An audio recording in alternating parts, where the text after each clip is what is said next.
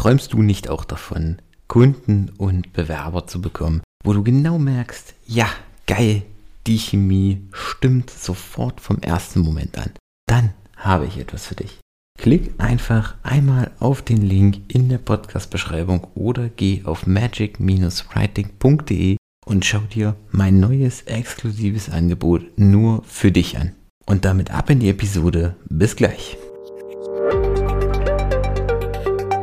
Wäre das rechtlich sauber oder müsste ich als Arbeitgeber dann eigentlich die Wochenarbeitszeit reduzieren? Weil eine andere Möglichkeit bleibt mir ja dann nicht. So, und damit hallo und herzlich willkommen in einer weiteren Episode von unserem Employer Branding to Go Podcast. Mein Name ist Michael Kaufhold und ich heiße dich heute hier herzlich willkommen.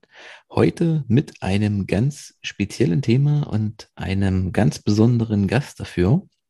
Heute bei mir, er ist Fachanwalt für Arbeitsrecht. Er hat seine eigene Kanzlei in Hamburg und betreut Unternehmen und ja, auch Privatpersonen in allen Themen rund ums Arbeitsrecht. Raphael Lugowski, herzlich willkommen. Vielen Dank, Michael. Vielen Dank für die Einladung. Ich freue Dann mich, dass liebes Hallo an die Zuhörer. Ja, ich freue mich, dass du, dass du da bist, dass das so schnell geklappt hat. Ähm, Raphael, ich habe dich kurz, kurz vorgestellt, aber auch an dich die Frage, die jeden Interviewgast hier im Podcast ereilt. Wer ist Raphael? Was müssen meine Zuhörer über dich wissen, damit Raphael das Gefühl hat, sie wissen alles, was wichtig ist? Ja, was muss man über mich wissen? Ich gehe mal davon aus, dass die Zuhörerschaft vor allem an dem beruflichen Kontext interessiert ist. Und ja, genau. Also ich bin Rechtsanwalt. Also ich bin Raphael Lugowski. Ich bin 36 Jahre alt und Rechtsanwalt hier in Hamburg im Rahmen meiner eigenen Arbeitsrechtskanzlei. Ich habe schon immer Arbeitsrechts gemacht, ähm, war in verschiedenen Kanzleien tätig, auf Arbeitnehmerseite, auf Betriebsratsseite, auf Arbeitgeberseite und ja, habe seit 2016 dann entsprechende Erfahrungen gesammelt in diesem Bereich und habe hier schon früh dazu entschlossen, ausschließlich Arbeitsrecht zu machen. Und ähm, ja, ich habe diese Spezialisierung niemals bereut, weil ich halt der Auffassung bin, dass wenn man, wenn man wirklich in seinem Gebiet gut sein möchte, wenn man wirklich ähm, seriös und sicher beraten möchte, dann muss man sich spezialisieren, dann muss man sich auf ein Restgebiet festlegen. Und bei mir war das halt das Arbeitsrecht. Das Arbeitsrecht ist umfangreich und facettenreich. Es gibt viele verschiedene Teilgebiete. Und ja, ich habe mich, wie gesagt, sehr früh darauf spezialisiert, bereits im Referendariat. Bin dann 2016 in eine Arbeitsrechtskanzlei eingestiegen, die halt ausschließlich Arbeitnehmer beraten hat und habe dort sehr, wirklich sehr schnell und fundiert Erfahrung sammeln können. Hatte auch einen sehr guten Mentor, der mich da sehr gut begleitet hat und eingeführt hat. Später bin ich dann in die Betriebsratsberatung gewechselt. Betriebsräte, falls es deine Zuhörerschaft nicht weiß, das, ist, das sind die Arbeitnehmervertretungen in den jeweiligen Betrieben.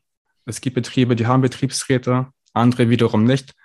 Das hängt auch maßgeblich von der Größe ab, ja, ob Betriebsräte vorhanden sind oder nicht. Jedenfalls war das eine Station von mir in der Vergangenheit, diese Betriebsräteberatung. Und ich würde sagen, dass diese Phase auf jeden Fall mein Anwaltsdasein ja stark geprägt hat. Und heute berate ich Betriebsräte deutschlandweit bei allen ihren Herausforderungen im Arbeitsrecht und Betriebsverfassungsrecht. Ja, und als drittes bin ich dann in die Arbeitgeberberatung gewechselt. Und da wurde es recht interessant, weil die Beratung von Arbeitgebern ist was völlig anderes als die Arbeitnehmerberatung oder die Betriebsräteberatung. Weil man kann als Arbeitgeberanwalt die Rechtslage wirklich aktiv zugunsten der Mandanten gestalten. Ich finde, dass einfach auch die, die Anforderungen an den Anwalt komplett andere sind. Als Arbeitnehmeranwalt, als Betriebsratanwalt kann man abwarten, bis der Arbeitgeber an einen herantritt und etwas haben möchte oder etwas regeln möchte. Wenn man hingegen Arbeitgeberanwalt ist, dann muss man halt offensiv sein und zum Beispiel Arbeitsverträge, Betriebsvereinbarungen oder sonst was proaktiv gestalten. Man muss quasi die Rechtslage proaktiv zugunsten der Arbeitgeber gestalten. Und das macht aus meiner Sicht den Reiz der Arbeitgeberberatung aus, weswegen ich mit am liebsten Arbeitgeber berate. Genau. Das so ein bisschen zu meinem fachlichen Hintergrund und zu, zu den Mandanten, die ich gerne berate. Okay, vielen Dank. Ähm, ist das da nicht ziemlich unfair, wenn du, wenn du vor allem bei Arbeitgebern quasi die Verträge oder das, das, das Recht des Arbeitgebers zugunsten vom Arbeitgeber gestalten kannst, im Gegensatz zum, zum Arbeitnehmer? Oder wie muss ich mir das vorstellen? Mhm. Also, letztendlich bist du ja Interessenvertreter. Einmal stehst du auf der Seite des Arbeitnehmers, dann vertrittst du seine Interessen und du machst das halt so gut es möglich ist so viel Spielraum wie vorhanden ist. Und das andere Mal bist du halt auf Seiten des Arbeitgebers. Und äh, da gibt es halt, na klar, einen gewissen Interessengegensatz. Der Punkt ist, dass, dass auf der Seite des, der Arbeitgeber einfach ähm, ganz andere Gestaltungsmöglichkeiten bestehen. Also beim Arbeitnehmer ist es ja so, wenn ein Arbeitnehmer zu mir kommt, dann geht es meistens darum, dass ein Arbeitgeber zum Beispiel ihm einen Arbeitsvertrag vorgelegt hat, dass ein Vertragsschluss passieren muss. Oder es geht darum, dass ein Arbeitnehmer eine Kündigung erhalten hat oder einen Aufhebungsvertrag vom Arbeitgeber. Und wir müssen dann halt gucken, wie wir in der jeweiligen Situation das Bestmögliche für den Arbeitnehmer machen. Das bedeutet allerdings Umgekehrt, dass zuvor gewisse Entscheidungen auf Seiten von Arbeitgebern getroffen worden sind.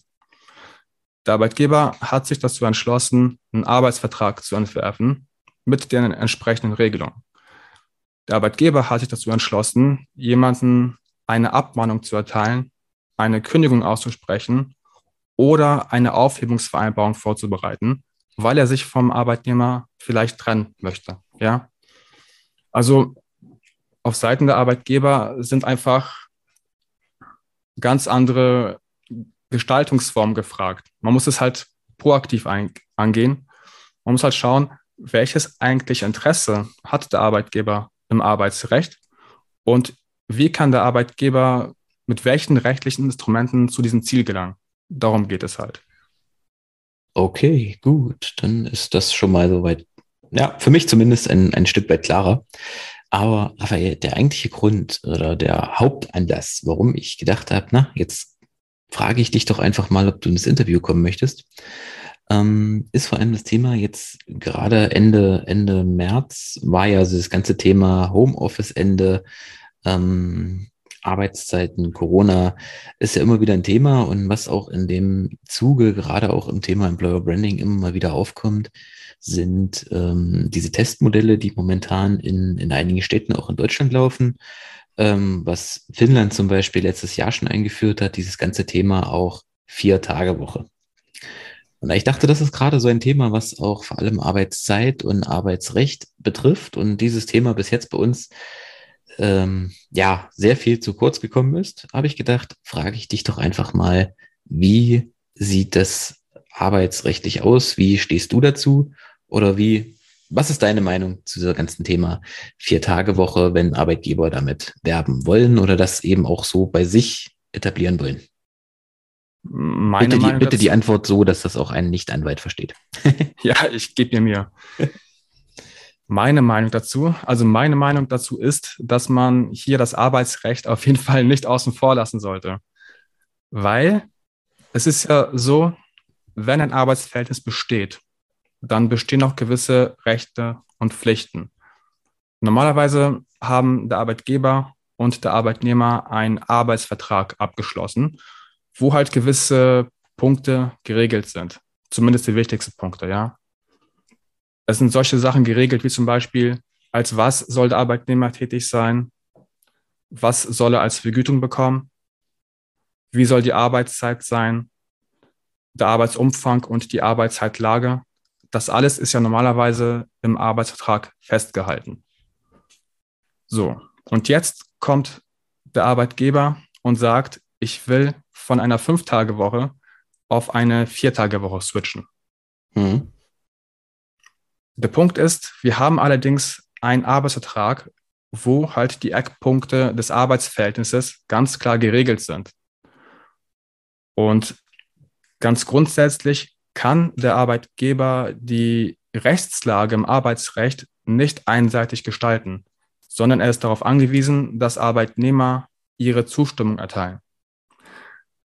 Wenn also der Arbeitgeber und der Arbeitnehmer sich darüber einig sind, dass man von einer Viertagewoche, äh, von einer Fünftagewoche auf eine Viertagewoche wechseln möchte, dann müssen halt die vertraglichen Beziehungen auf eine neue Basis gesetzt werden. Man muss sich darauf verständigen, wie zukünftig zum Beispiel die Arbeitszeit ausgestaltet sein soll. Ja, von, an welchen Wochentagen sollte Arbeitnehmer zukünftig dann tätig werden? Von Montag bis Donnerstag oder von Donnerstag bis Freitag? Das muss man ja alles neu festhalten. Also normalerweise geht die Arbeitswoche ja von Montag bis Freitag.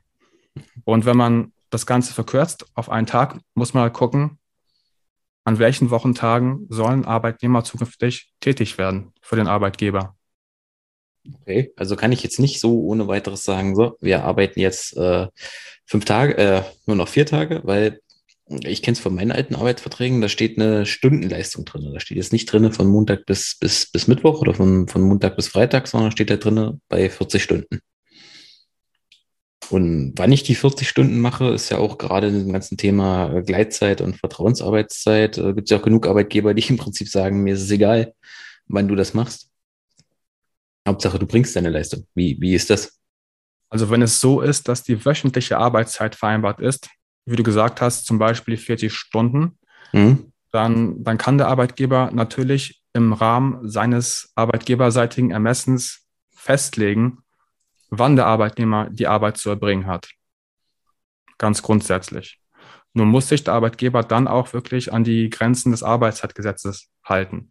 Er kann zum Beispiel nicht sagen, hey, lieber Arbeitnehmer A, lieber Michael, bitte mhm. arbeite am Montag zwölf Stunden. Ja, dafür kannst du am Freitag vier Stunden früher in den Feierabend. Das würde nicht gehen. Deswegen muss man halt gucken, wie man das Ganze irgendwie unter einen Hut bekommt, sodass es auch rechtlich wirklich alles ähm, ordnungsgemäß verläuft. Aber ganz grundsätzlich hast du recht, wenn im Vertrag steht 40 Stunden, dann, dann kann der Arbeitgeber natürlich ähm, die Arbeitszeitlage festlegen nach seinem Ermessen. Er muss dabei natürlich aber auch die Interessen des Arbeitnehmers berücksichtigen. Ist das Thema vier, vier Tage Woche, so wie jetzt das Arbeitsrecht ist? Ist das möglich oder müsste man da jetzt äh, viel auch gesetzgeberseitig ändern?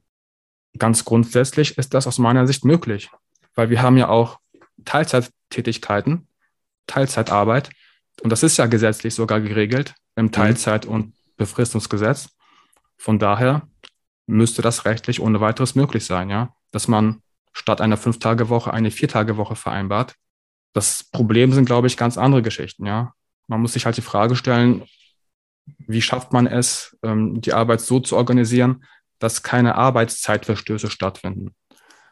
Da muss man die Frage klären, was passiert mit der Vergütung? Soll die herabgesetzt werden? Soll die gleich bleiben? Was passiert mit variablen Vergütungsbestandteilen, wenn Arbeitnehmer nur noch an vier Tagen arbeiten und nicht an fünf? Dann die Arbeitszeitlage soll, soll es dann so sein, dass Arbeitnehmer von Montag bis Donnerstag nur arbeiten dürfen. Das heißt, bliebe dann am Freitag das Büro unbesetzt. Das sind halt alles Aspekte, die man dann in den Blick nehmen muss als Arbeitgeber. Okay, also ist dann quasi viel mehr der, der, der eigentliche Arbeitgeber oder die eigentlichen Unternehmen in der Pflicht, als jetzt der Gesetzgeber zu sagen, er muss da was ändern. Theoretisch. Genau, richtig. Ja, also man kann ganz grundsätzlich vieles vereinbaren im Arbeitsverhältnis. Das Arbeitsrecht, das ist ja erstmal nur ein Arbeitnehmerschutzrecht, ja. Der Gesetzgeber hat einen Schutzstandard gelegt und gesagt, gewisse Aspekte im Arbeitsverhältnis müssen halt zugunsten von Arbeitnehmern gestaltet sein, damit Arbeitnehmer im Arbeitsverhältnis geschützt werden. Mhm. Alles andere obliegt wirklich der Vertragsfreiheit zwischen Arbeitgeber und Arbeitnehmer. Und wenn der Arbeitgeber ähm, von einer Fünf-Tage-Woche auf eine Vier-Tage-Woche wechseln möchte und Arbeitnehmern hier dann diesen krassen Benefit zukommen lassen möchte, dann hindert ihn rechtlich relativ wenig daran, ja, solange die Grenzen des Arbeitsrechts eingehalten werden. Okay. Jetzt kenne ich mich im Arbeitszeitgesetz nicht wirklich aus, oder was heißt nicht wirklich? Nee, eigentlich gar nicht. Hm. Ähm, aber dafür gibt es ja Leute wie dich, die wunderbare Arbeitsrechtsanwälte sind. Die tägliche Arbeitszeit. Kann ich die auf 10 Stunden hochsetzen auf Dauer? Also wenn ich jetzt sage, ich, ich bleibe bei 40 Stunden auf vier Tage, habe ich ja tägliche Arbeitszeit von 10 Stunden. Wäre das rechtlich sauber oder müsste ich als Arbeitgeber dann eigentlich die Wochenarbeitszeit reduzieren? Weil eine andere Möglichkeit bleibt mir ja dann nicht. Mhm. Also es ist ganz grundsätzlich so, dass die tägliche Arbeitszeit acht Stunden beträgt. Das ist, das ist wirklich die klare Aussage des Gesetzes. Acht Stunden ist die regelmäßige Arbeitszeit. Sie kann verlängert werden auf bis zu zehn Stunden täglich. Mehr aber auch nicht, ja. Zehn Stunden, das ist ganz grundsätzlich, bis auf wenige andere Berufe, mal abgesehen, ist das ganz grundsätzlich wirklich ähm, die obere Kante dessen, was möglich ist. Wenn Arbeitnehmer Überstunden leisten, ja, wenn sie, ich weiß nicht, also zum Beispiel an vier Tagen in der Woche jetzt neun Stunden gearbeitet haben täglich, dann müssen Arbeitgeber den Arbeitnehmern für diese Mehrarbeit in der Zukunft einen Ausgleich bieten. Mhm. Es muss ein Ausgleich stattfinden, weil im Durchschnitt müssen diese acht Stunden immer erreicht sein, ja. Also wenn man zurückblickt, dann muss immer, müssen diese acht Stunden immer die regelmäßige Arbeitszeit bilden. Mhm. Das Arbeitszeitrecht in Deutschland ist relativ unflexibel, ja. Wenn man, gerade wenn man wirklich an diese neuen Arbeitsformen denkt, ne? Zum Beispiel ähm, Homeoffice-Arbeit. Dann, da ist es ja so, dass man vielleicht auch einen Arbeitsalltag hat, der so ein bisschen zerstückelt ist, ja. Oder wenn man zum Beispiel an Unternehmen denkt, die international tätig sind. Da kommt es ja vor, dass Meetings sehr spät am Abend stattfinden. Ja, da klar. ist es gar nicht mhm. möglich, die Arbeitszeitmaßgaben einzuhalten. Mhm. Und das ist halt auch eine Kritik von mir am derzeitigen Arbeitszeitregime, dass halt alles so starr ist, so unflexibel und einfach gewisse Arbeitsformen hier nicht ordnungsgemäß abgebildet werden können. Ja, also um auf meine eigentliche Frage zurückzukommen, nach einer Antwort auf meine eigentliche Frage zu finden. Also es ist nicht möglich oder nicht auf Dauer möglich, dass der Arbeitgeber sagt, so du arbeitest jetzt dann eben zehn Stunden, damit du bei 40 Stunden bleibst. Nein, das wäre nicht möglich, weil acht Stunden ist die klare Maßgabe des Arbeitszeitgesetzes. Na klar, es kann Ausgleiche geben, das schon, aber wenn der Arbeitgeber sich dazu entschließt, zehn Stunden täglich dauerhaft einzuführen, und zwar ohne, dass es irgendwann mal wirklich einen Ausgleich geben sollte, dann wäre das auf jeden Fall ähm, ein Verstoß gegen die Maßgaben des Arbeitszeitgesetzes. Das wäre nicht zulässig. Okay, gut. Ähm, das ist das eine Thema. Ein anderes, was auch letztendlich irgendwo die Arbeitszeit äh, betrifft und quasi eigentlich fast immer in derselben Diskussion mit genannt wird oder im selben Beispiel genannt wird, ist das Thema Urlaub, Urlaubsanspruch. Ähm, Gibt es ja auch ganz bekannte Beispiele, wo man nur Netflix ansehen oder, oder die Virgin-Gruppe, die ihren Mitarbeitern unbegrenzten Urlaubsanspruch gewähren. Also quasi die sagen, in deinem Vertrag steht gar keine Urlaubszeit. Wenn du der Meinung bist, du brauchst neun Wochen Urlaub im Jahr oder äh, 90 Tage Urlaub im Jahr, dann nimm die halt. Wenn du halt nur 30 brauchst, dann nimm halt nur 30. Hauptsache, das Ergebnis stimmt. Wie verhält es sich damit? Weil ich habe ja in Deutschland einen Mindestanspruch von 20, nee, 21 beziehungsweise 24 Tagen, wenn ich mich da richtig an mein Studium erinnere. Also es sind vier Wochen ganz grundsätzlich. Wenn man an fünf Tagen in der Woche arbeitet, dann wären das 20 Tage. Wenn man die Arbeitsleistung an sechs Tagen in der Woche erbringt, dann bräuchte man 24 Tage, um auf vier Wochen Urlaub zu kommen. Genau. Okay, wie ist das jetzt in Deutschland mit diesem Thema unbegrenzt? Da hat der Arbeitgeber nach oben hin in dem Sinne keinen, keinen, keine Grenze. Ist das so machbar zu sagen, du hast ein und also hast eigentlich unbegrenzt Urlaub oder müssen da quasi jetzt fürs Papier dann diese 21 äh, drinne stehen? Mhm. Spannende Frage.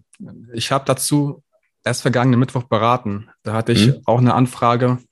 Da ging es um jemanden, der gerne ja, menschenzentrierte Arbeitsverträge für seine Mitarbeiter gestalten möchte. Und er wollte auch in den Verträgen regeln, dass Arbeitnehmer jederzeit Urlaub nehmen können. Und vom Umfang her sollte das Ganze auch nicht gedeckelt sein.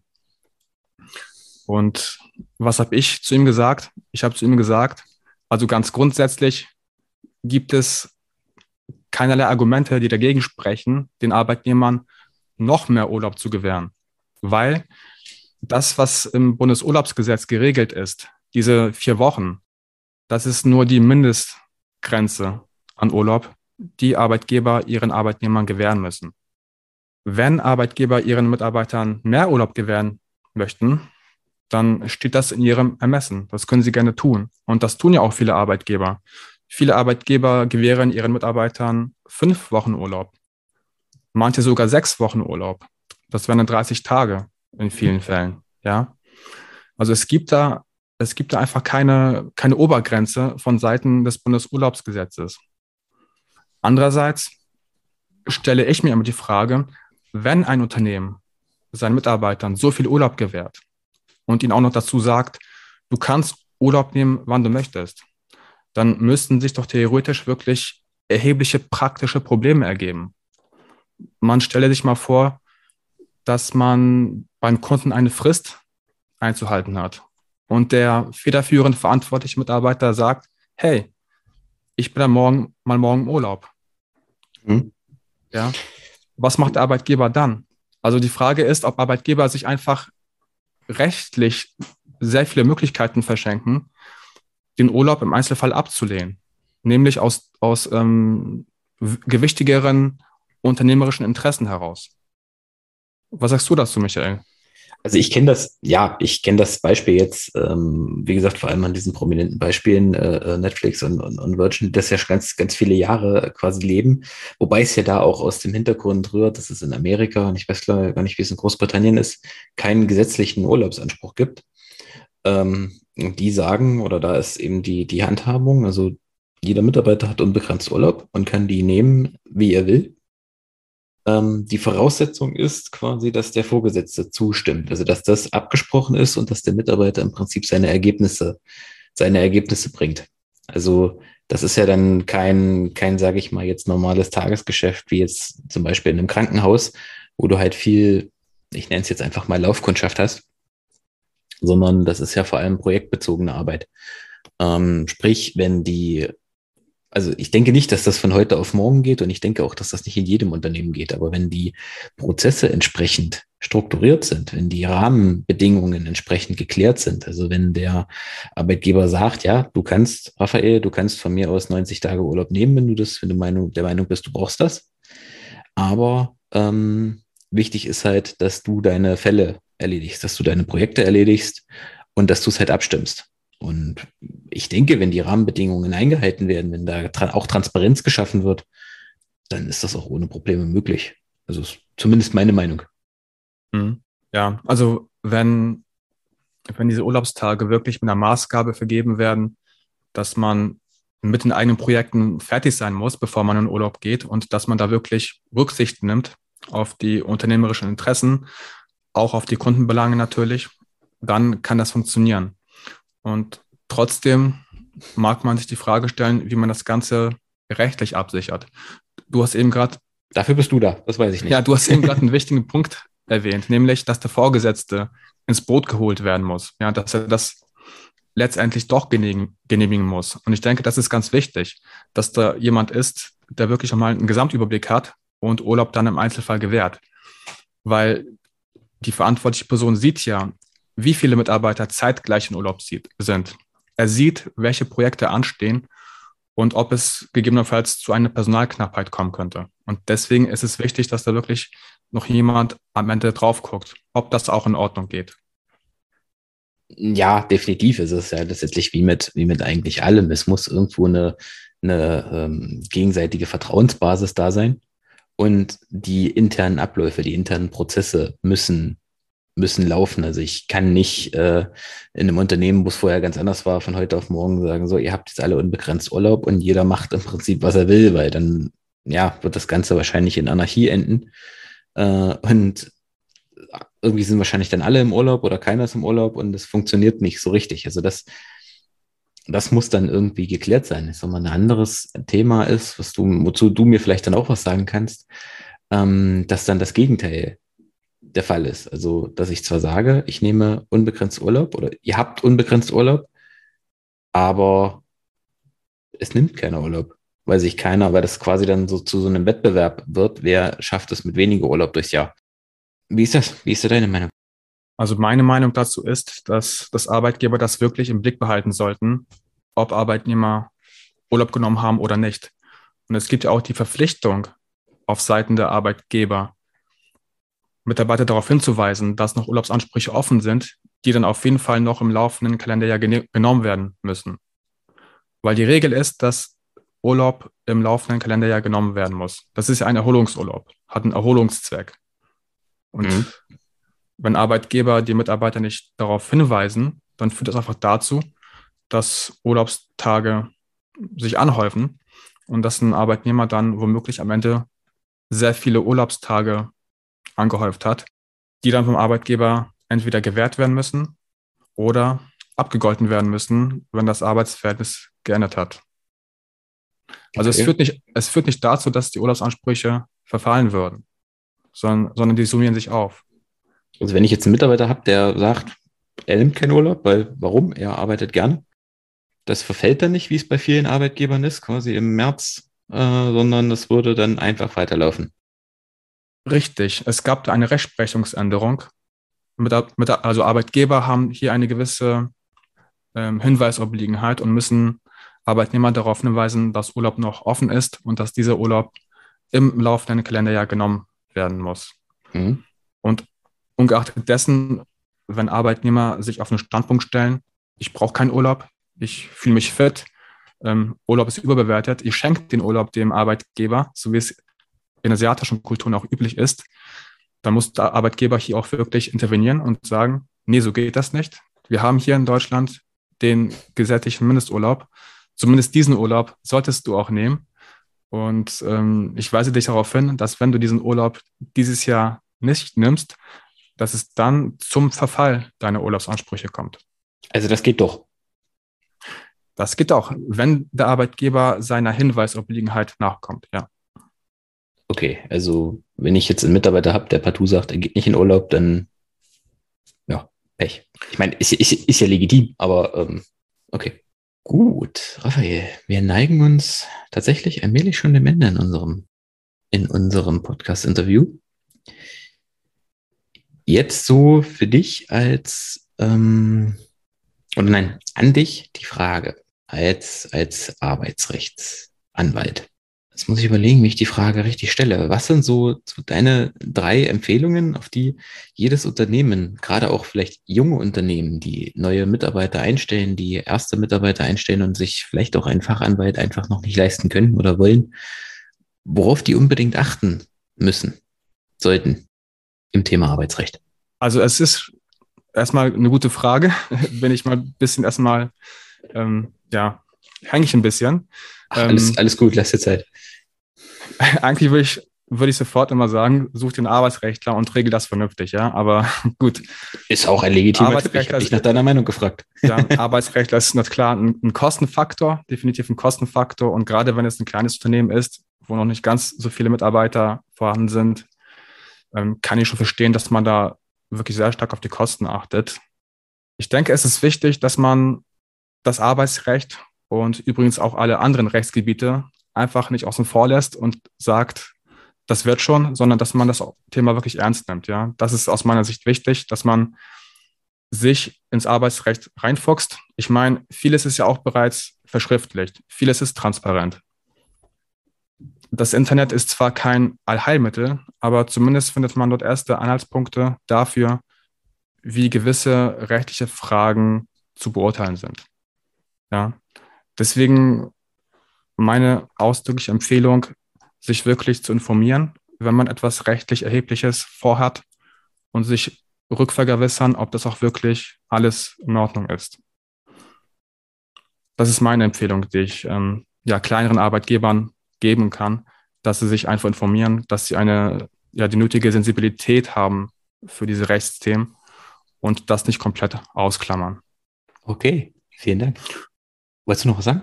Ja, und womöglich eine Rechtsschutzversicherung abschließen, falls der Schuss doch mal nach hinten losgeht, ja.